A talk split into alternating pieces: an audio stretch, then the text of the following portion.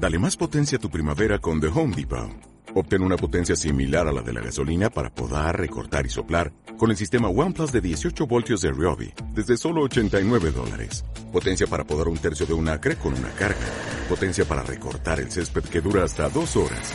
Y fuerza de soplado de 110 millas por hora. Todo con una batería intercambiable. Llévate el sistema inalámbrico OnePlus de 18 voltios de Ryobi. Solo en The Home Depot. Haces más. Logras más.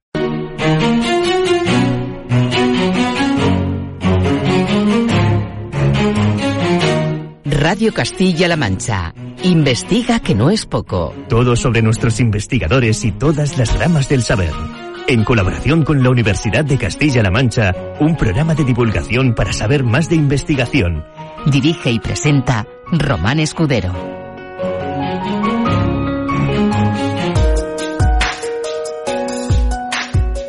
Hola, bienvenidos y bienvenidas a Investiga que no es poco.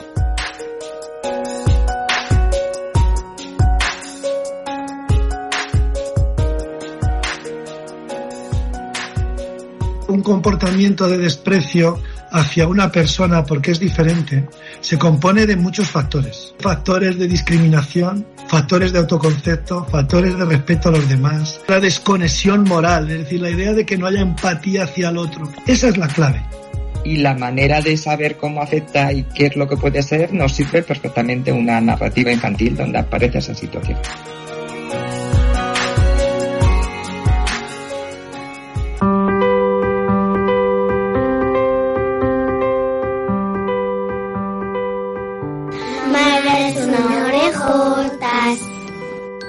Mamá, ¿tú crees que soy una orejotas? No, hija, tienes orejas de mariposa. Pero, ¿cómo son las orejas de mariposa? Pues son orejas que revolotean sobre la cabeza y pintan de colores las cosas feas. Mara tiene el pelo de estropajo. No, mi pelo es como el césped recién cortado. Mara va vestida con un mantel. No, llevo un vestido a cuadros para jugar al ajedrez. Mara tiene un calcetín roto. No, lo que ocurre es que tengo un dedo curioso. Mara calza zapatos viejos. No, es que son unos zapatos viajeros. Mara no lleva ni mochila ni cartera. No, para correr libre como una gacela. Mara siempre en libros usados. No, mil manos más los han acariciado. A Mara le rugen las tripas. No, es que tengo una orquesta en la barriga. Mara es una larguirucha. No, de puntillas puedo abrazar la luna. Una orejotas. O los vas a decir que son orejas de mariposa. No, solo son orejas grandes. Pero no me importa.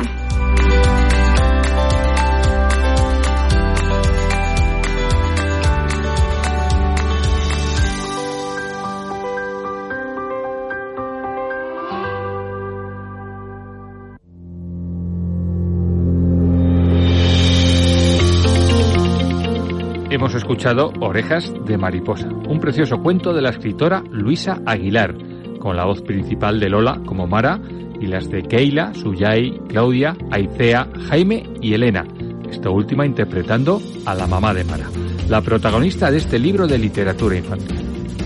Este videocuento lo encontramos en el blog Aula de Elena, donde esta maestra de primaria recoge proyectos propios como Cuéntame un cuento, Orejas de Mariposa trata sobre la aceptación de uno mismo y sobre las burlas de los demás a quien es diferente.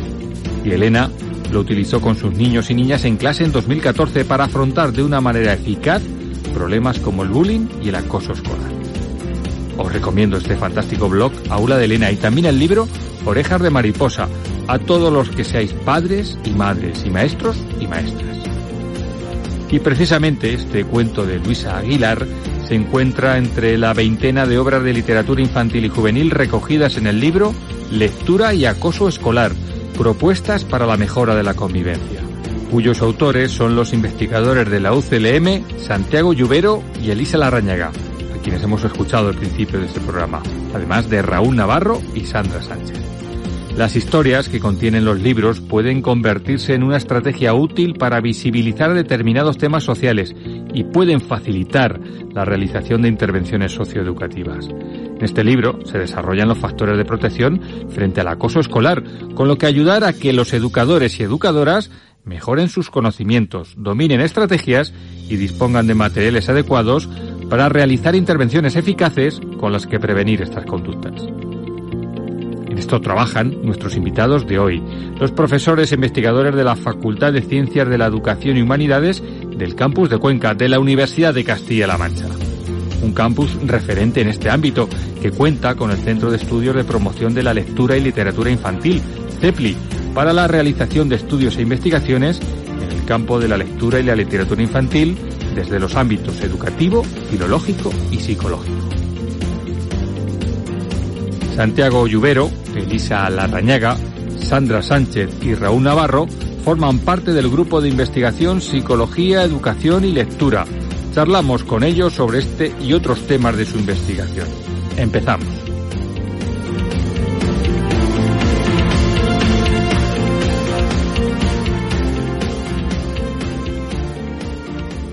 Tenemos con nosotros a Santiago Lluvero y Elisa Larrañaga. Bienvenidos a Investiga que no es poco. Encantados, de estar aquí. Encantados de estar contigo. Vamos a afrontar en un día tan especial como hoy eh, la posibilidad que tiene la lectura como herramienta para afrontar un problema tan importante como es el acoso escolar.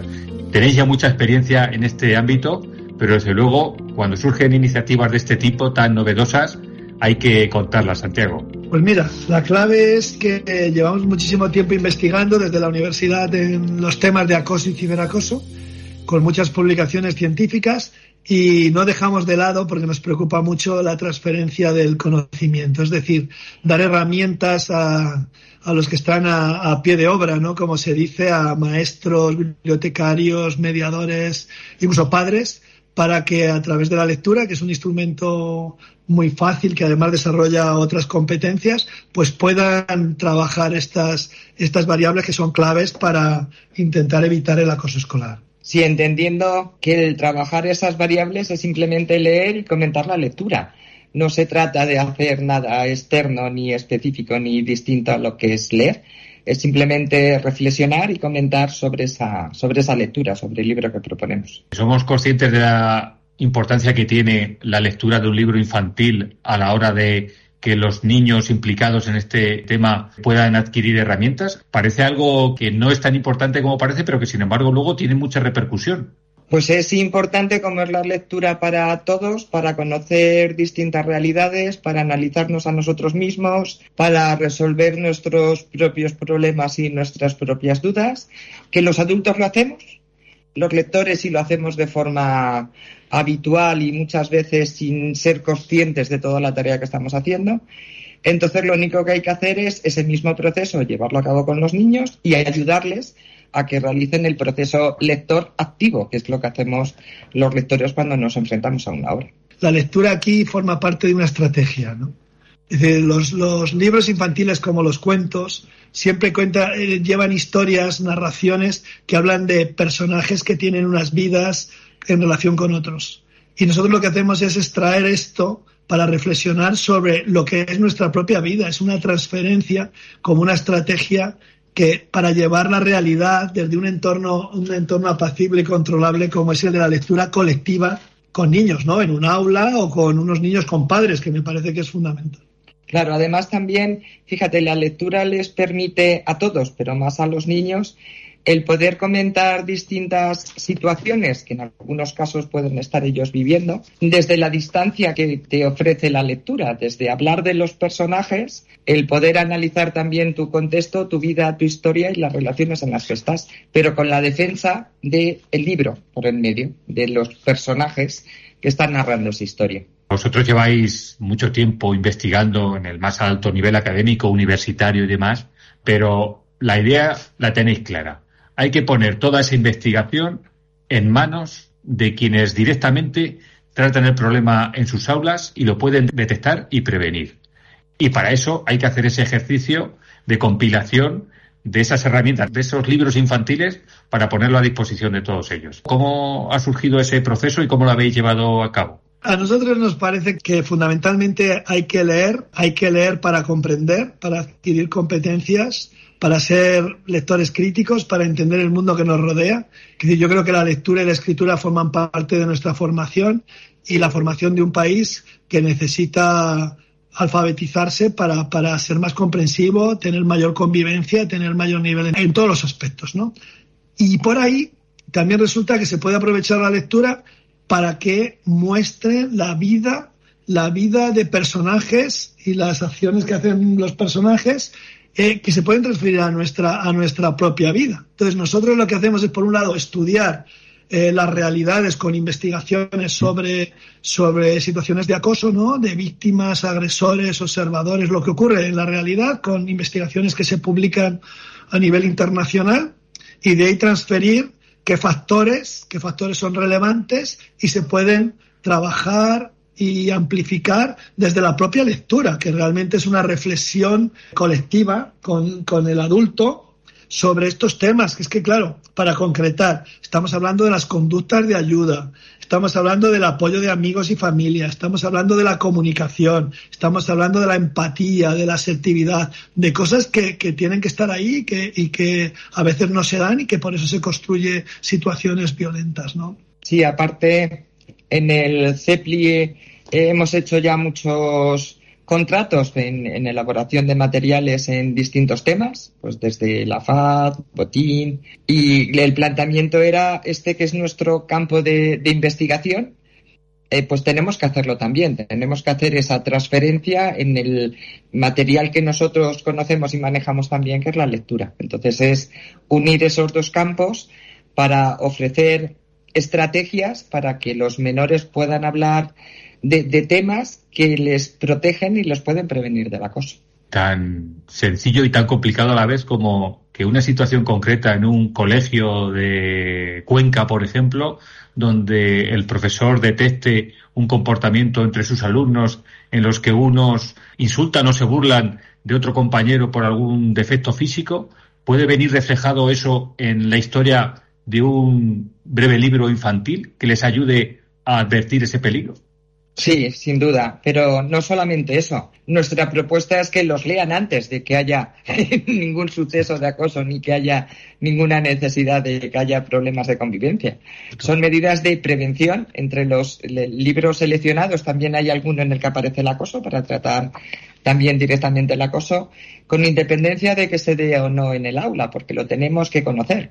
Si se da con mayor medida, porque tenemos que intervenir pero es un problema de interacción entre iguales que, debemos conocer, saber cómo afecta y la manera de saber cómo afecta y qué es lo que puede ser nos sirve perfectamente una narrativa infantil donde aparece esa situación. Pero mira, Román, la, clave está en que cuando hay un comportamiento, lo que hay que hacer es analizar el comportamiento. La clave es que un comportamiento de desprecio hacia una persona, porque es diferente, se compone de muchos factores se compone factores de discriminación, factores de autoconcepto, factores de respeto a los demás. Es decir, hay un montón de factores, incluso de, un factor que a nosotros nos, nos, nos, interesa mucho, que es la desconexión moral, es decir, la idea de que no haya empatía hacia el otro. Cualquier comportamiento tiene muchas justificaciones porque son muchos factores los que confluyen. Esa es la clave.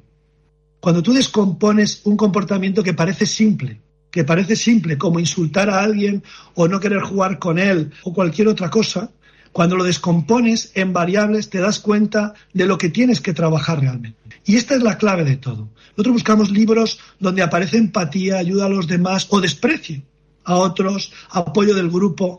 No, no tienen por qué ser específicos de, de conductas violentas o de acoso, sino de aquellos componentes que construyen, o como dicen los cocineros, deconstruyen esos comportamientos finales que van a hacer las conductas de discriminación o de violencia. Claro, esa es la clave.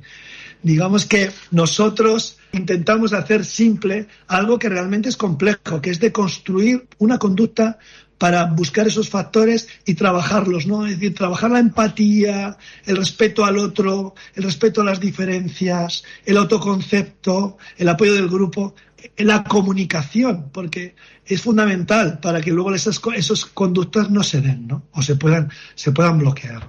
Hay que romper una lanza a favor también de la literatura infantil, que no se valora lo suficiente cuando se está dirigiendo a un público muy concreto al que es complicado hacerle llegar un mensaje de ese nivel. La literatura tiene ese valor, tiene el valor de hacer llegar ese mensaje y además tiene el valor de poder hacer lecturas conjuntas, de poder hacer comentarios, de interpretar cada uno la lectura como le ha parecido o le ha llegado a él, de, de, poder valorar cómo actúan los personajes, cómo podrían actuar, qué comportamiento es adecuado.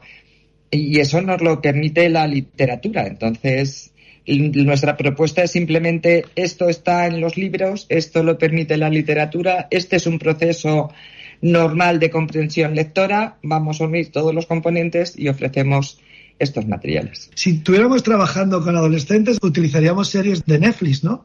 Es una estrategia. Lo que ocurre es que nosotros nuestras investigaciones sobre lectura también nos hacen ver lo importante que es la lectura y la comprensión lectora en las competencias que van a hacer que tú sepas eh, entender el mundo que te rodea.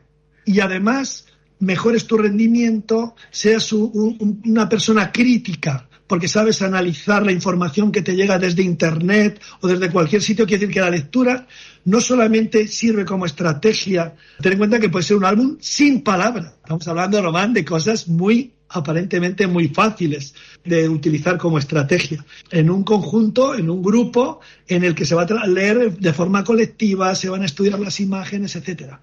Y que esto, además, provoca en los chicos desarrollo de la comprensión lectora que les va a ayudar a mejorar su rendimiento, a mejorar su comunicación y a mejorar sus competencias. Es decir, que de alguna forma lo tiene todo, ¿no?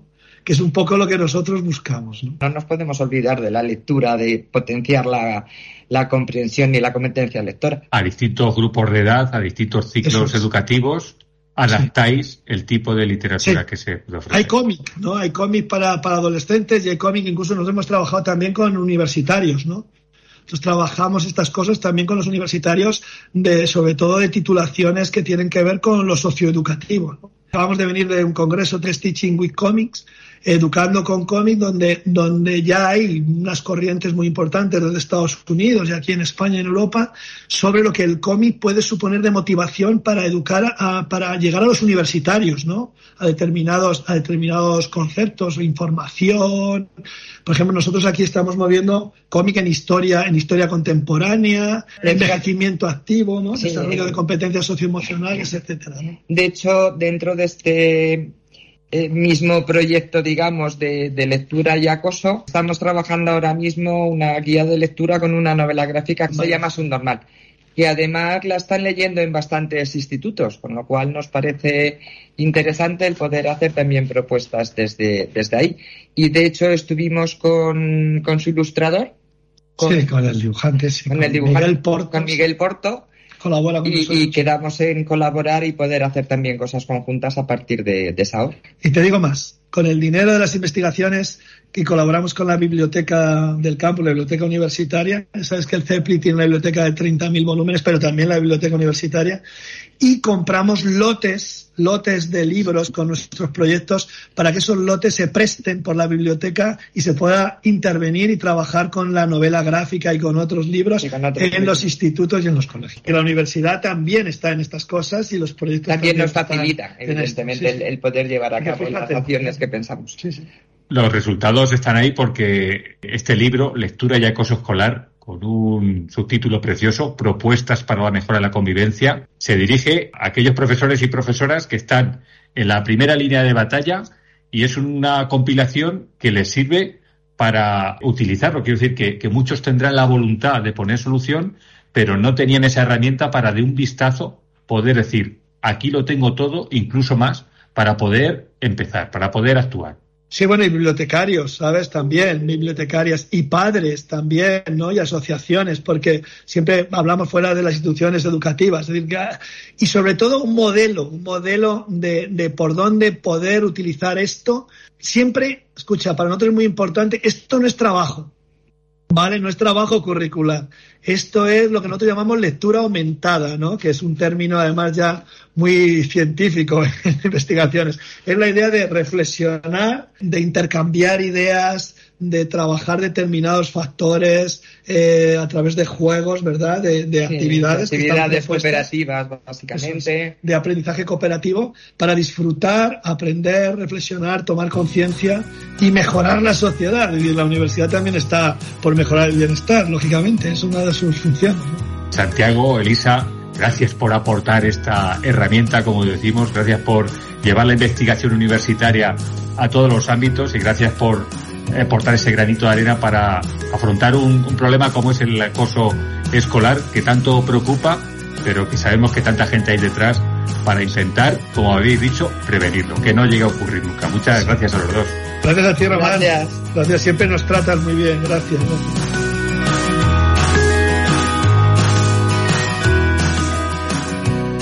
Sandra Sánchez, que es directora de la Biblioteca General del Campus de Cuenca. Bienvenida a Investiga que no es poco, Sandra. Muchísimas gracias por la invitación, muy contenta. Bueno, Sandra, cuéntanos tu aportación en este bonito proyecto que al final ha culminado en este, en este libro, donde la dificultad estriba en seleccionar de la cantidad de títulos que se pueden adecuar a, a esta temática, Sandra. Sí, bueno, mi aportación era un poco esa. Desde biblioteca y como especialista en literatura infantil, pues la verdad es que se publica muchísima, muchísima literatura infantil, una buena, otra menos buena. Entonces, bueno, la labor fue ir viendo todo lo que se iba publicando relacionado con el bullying, con cualquier tipo de, de acoso, relaciones entre iguales. Y nada, ir comprando un poco lo, lo que se iba publicando, ir viendo a qué edad se adecuaba y bueno, una vez que ya teníamos ese corpus amplio de libros, pues luego ya como parte integrante del equipo pues la labor fue luego, pues eso, determinar qué libros íbamos a incluir en, en este libro que además tenía que llevar unas propuestas educativas para los docentes. Entonces, bueno, mi aportación en este caso y en, en, los proyectos que suelo hacer con Santiago, con Elise con Raúl es precisamente eso, orientar en la selección de libros por, por edades. Y en lo, en lo profesional, Sandra, cuando planteasteis esta, esta labor, eh, ¿Pensabas encontrar el, material que finalmente ha acabado en, como recomendación en este libro?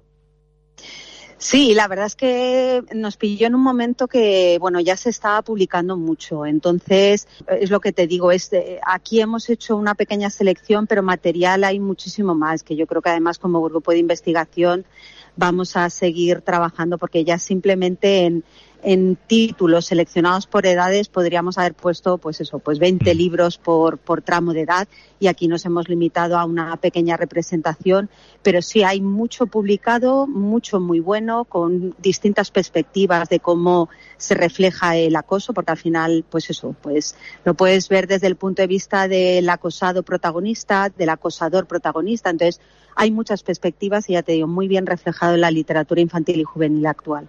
Y el objetivo no es otro que hacer llegar esas lecturas que tanto pueden ayudar para solucionar un problema como, como es este. Sí, la verdad es que está teniendo muy buena acogida en, entre el profesorado. Es verdad que cuando empezamos a hacer un poquito de difusión, enseguida se han puesto en contacto con nosotros, pues eso, para ver, eh, pues de qué forma llevarlo al aula, mm, incluso dentro de lo que es la propia biblioteca escolar o biblioteca de aula, pues a ver qué libros podrían integrarse en esas bibliotecas. Entonces sí que está teniendo mucha acogida con los profesores, bueno, de primaria y sobre todo secundaria. Es un tema que preocupa mucho en secundaria. ¿Y sabrías decirme ya para finalizar una recomendación, un, un título concreto que te haya que te haya sorprendido por la utilidad que puede llegar a tener? Uf, pues sabes qué pasa, que es, que es que me vienen muchísimos a la cabeza. Eh, yo que sé, a mí ahí pa, depende, pues para pequeñitos me gusta mucho Orejas de Mariposa, es un álbum muy entrañable, pues que eso, que trata lo que es una simple burla que puede haber entre niños, está muy bien trabajado. Luego para más mayores, eh, la novela gráfica subnormal, Invisible también ha tenido muy buena acogida en secundaria. mm, ya te digo, depende del tramo de edad, me vienen, me vienen muchos porque, por eso, porque hay mucho muy bueno. Pues Sandra, eh, estaremos sabidos de, conocer todas esas recomendaciones y ojalá se cumpla ese objetivo y ayude a tantos y tantos niños y adolescentes, niñas y adolescentes para solucionar este, este problema que hoy tratamos. Muchísimas gracias. Nada, a vosotros por darle difusión. Aquí empieza tu mundo. Aquí empiezas a formar parte del futuro.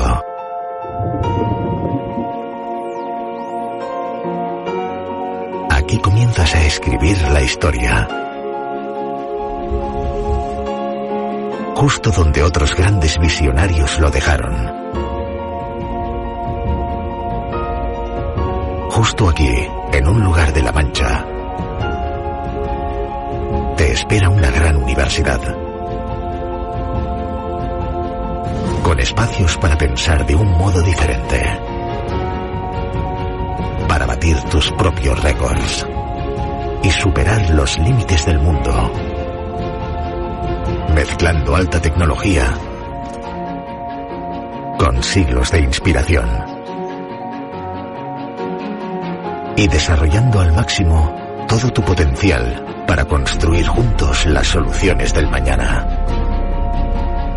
En la Universidad de Castilla-La Mancha, donde comienza lo que será el resto de tu futuro. Ven, únete a la universidad de tu vida.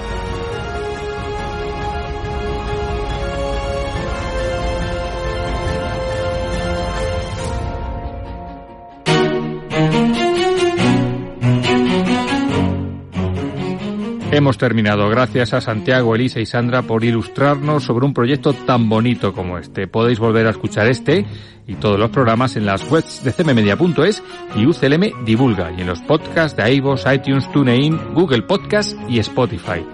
Y seguir disfrutando con aprender un poquito más de todo, que no es poco. Adiós.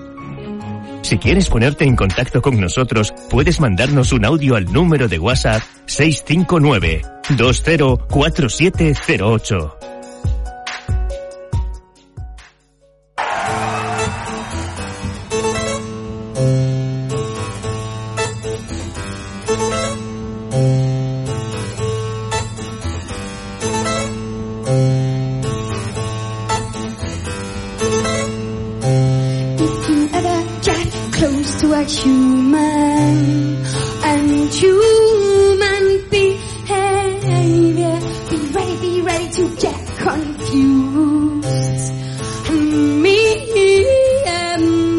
thereafter. I step